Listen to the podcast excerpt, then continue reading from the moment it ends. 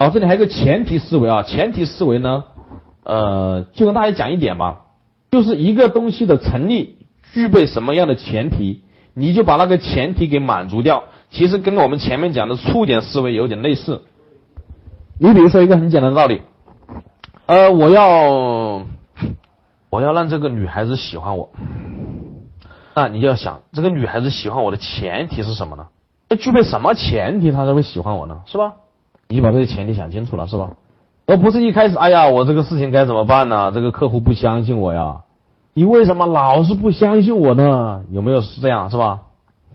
是不是这样？很多人都提，但是我们做营销的不会这样去想的。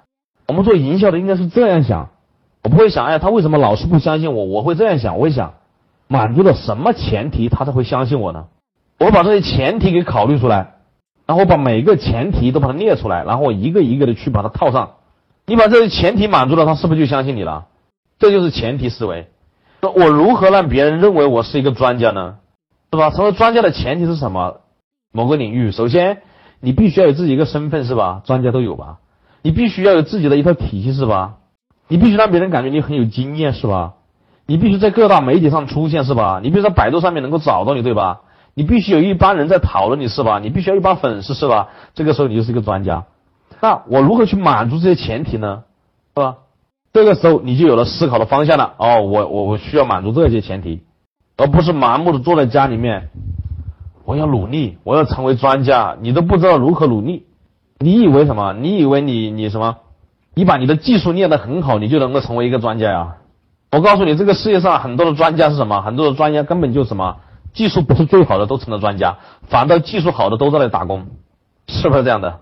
你看各位，你们的执行能力那么强，当然我不是说各位，各位肯定也是专家了。很多的老板执行能力很强，操作能力很强，操作能力很强，但是他们没成为专家，对不对？反倒我个游手好闲、无所事事、懒得要死的人，好像又成了实体店营销策划的专家，是吧？因为我们知道我需要满足什么样的前提，这也是我们一个思考方向。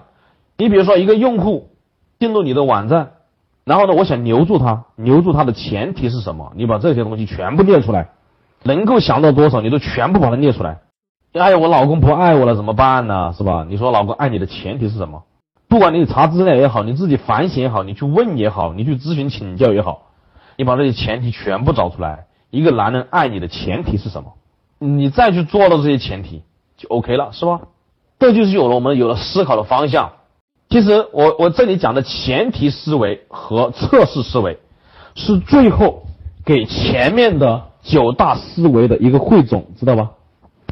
为什么这两个要摆在最后面？前提思维和测试思维。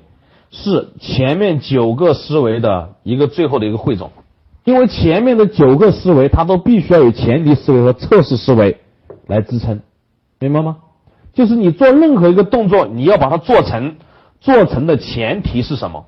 你把它列出来，然后你再去试，一个个试，试着试着就找到了最好的方法了，是吧？